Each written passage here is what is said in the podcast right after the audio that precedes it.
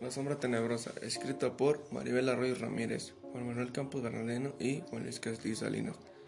Personajes: Federico como protagonista, Israel como antagonista, Cassandra, Josué y Lucía como personajes secundarios, Padre Isaías como personaje incidentales. Era una vez en un pueblito llamado San Gregorio, ubicado en Cueramar, Guanajuato. Vivía una familia más o menos por el campo de fútbol del pueblito. La familia llevaba varios días presenciando actos maliciosos, ya que antes de que esta familia se asentara en el lugar, ahí habían asesinado a un joven llamado Israel, el cual vagaba por toda la propiedad. Todo esto quedó como consecuencia de que viviera en un árbol de manzanas, lo que provoca que los frutos salieran podridos, hasta que un día Federico exclamó. Vale, ya estoy cansado y enfadado de que este árbol no me dé bien los frutos. Ya lo desinfecté, pero aún sigue así. ¿Qué es lo que está pasando?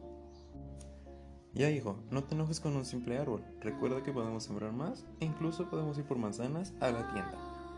Es que ya no puedo, mamá. Cada año siempre pasa lo mismo. Lo más raro es que cada noche una parte del suelo se llenaba de sangre en forma de círculo, a lo que pensaron que Josué, un amigo de Federico, les estaba jugando una broma, por lo que al día siguiente, en la tarde, pasó esto mientras Federico y Josué conversaban. Oye, Josué, ¿te podría pedir algo? Claro, dime. ¿Podrías dejar de hacer tu pequeña bromita? ¿Bromita? ¿De qué estás hablando? O sea, tú sabes a qué me refiero, a la mancha de pintura. Ahora resulta que no recuerdas. Es en serio, no sé de qué estás hablando. Vale, te creo, pero te voy a tener muy vigilado. Cada uno de los dos se va a su casa. Lo único que pasa es que la mancha sigue apareciendo por varios días más y con ello viene el movimiento de cuadros, utensilios de cocina caídos y más. Tanto así que recurren al padre Isaías, para lo cual le solicita que vaya a su casa a orar y bendecir. Bendito sea Dios, bendito sea tu nombre, tú que vives y reinas por los siglos de los siglos, te ordeno que desaparezcas. Amén. El padre se va y todos los que residen ahí se quedan más felices, ya que piensan que desaparecieron esos actos maliciosos. Todo bien, el árbol vuelve a dar frutos, la mancha desapareció y todos están felices.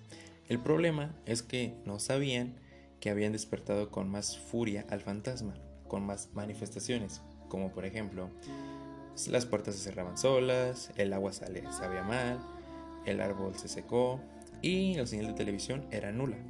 Tanto así que una noche, cuando Federico dormía, pasó lo siguiente. ¡Federico! Federico se levanta rápidamente para ver lo que pasó y al llegar encuentra a Cassandra amarrada a la cama y con varios rasguños en su cara.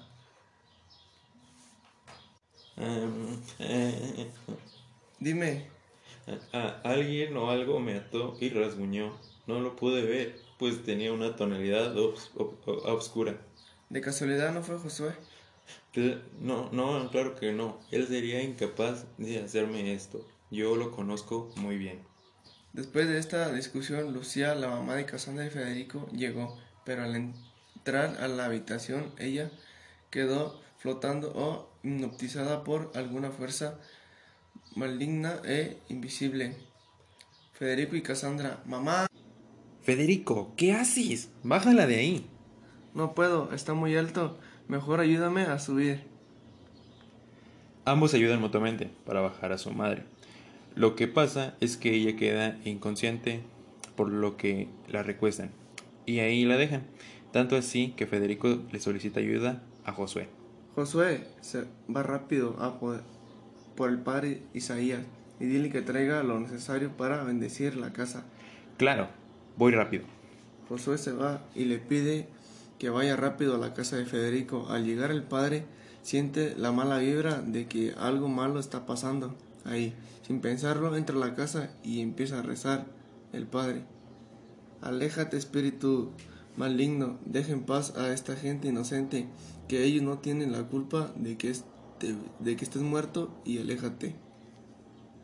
Yo te arrojo espíritu maligno y te ordeno por el Dios verdadero, por el Dios vivo, por el Dios santo, que salgas y te alejes de este sitio para que no para no volver jamás, y te ordeno en el nombre de quien te venció y que triunfó de ti en el Calvario y anulo tu poder para siempre. Mientras el padre rezaba, algo o alguien nos empuja, pegándose en una pared y quedando inconsciente, tanto así que quedó su libro de oraciones junto a la cama donde estaba Lucía, la madre de Federico y Cassandra, y ella, con sus pocas fuerzas, terminó de leer las oraciones.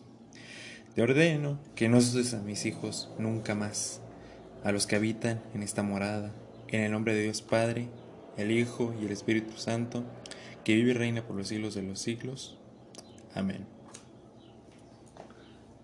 Después de esto, el fantasma puede descansar en paz, solo que como mala noticia, Lucía falleció porque el fantasma le robó el alma, pidiendo así descansar en paz, y Cassandra quedó herida gravemente. Pasó el tiempo y a nadie ni nada olvidó a quedar ahí. Esa casa quedó más destruida que lo que deja a su paso un terremoto, y ahora sí, todo volvió a la normalidad para los chicos solo que en otro pueblo.